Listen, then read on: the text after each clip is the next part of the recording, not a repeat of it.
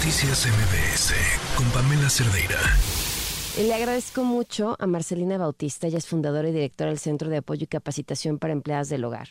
Ha lanzado un sitio, un portal, en el que le da de una manera brillante e inteligente, como solo ella lo sabe, eh, aporta un grano, pero granote de arena en, en, uno de los grandes problemas que, en este, que tenemos en este país, que es la desigualdad.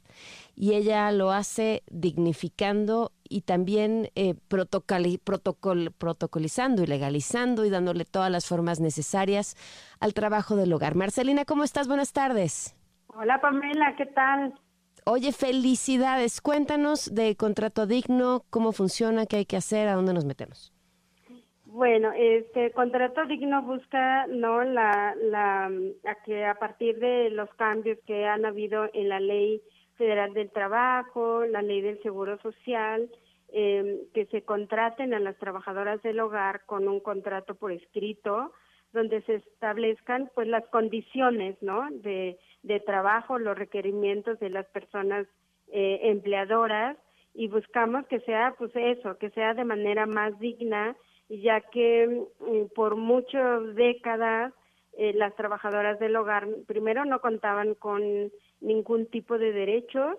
Eh, a partir de 2019 que, que cambió la ley, exige que las trabajadoras del hogar también firmen contrato ya por escrito, antes era de manera verbal y pues ahora sí que cada quien interpretaba pues los quehaceres desde desde desde donde les convenía, ¿no? Las trabajadoras no no han sabido cómo, porque no ha habido también un tabulador de salarios para ellas para eh, para categorizar sus labores y las personas empleadoras son las que definen no yo puedo pagar tanto y y pues no se define horarios no hay los demás derechos como el aguinaldo vacaciones y cuestiones así así que la la reforma que hubo contempla pues estos derechos eh, a la seguridad social, al contrato por escrito, ¿no?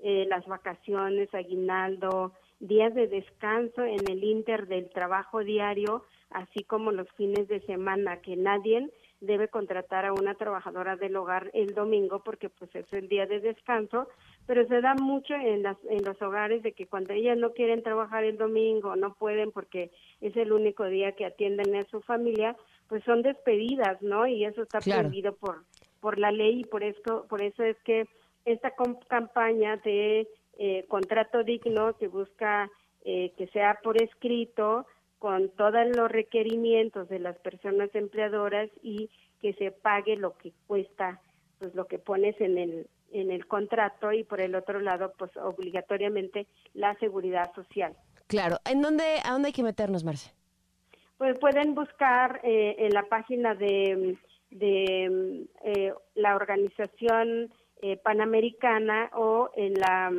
la página de CASE, donde pueden encontrar este formato de contrato para que ustedes puedan pues conocer, ¿no? Cuáles son estos derechos que se están estableciendo, eh, estableciéndose en el contrato y sobre todo conozcan eh, pues todos los requerimientos que se necesita para que eh, puedan registrar a las trabajadoras en el IMSS y pueden buscar, pues tenemos muchas herramientas en nuestra página de, de CASE Nacional, donde pueden encontrar el contrato eh, por escrito, pueden encontrar el manual para las buenas prácticas de las para las personas empleadoras, el tabulador de salario que es ah, muy, muy importante que conozcan para que también lo que cobran las trabajadoras del hogar sepan y no, eh, no estar barateando ese trabajo. Ese trabajo, claro.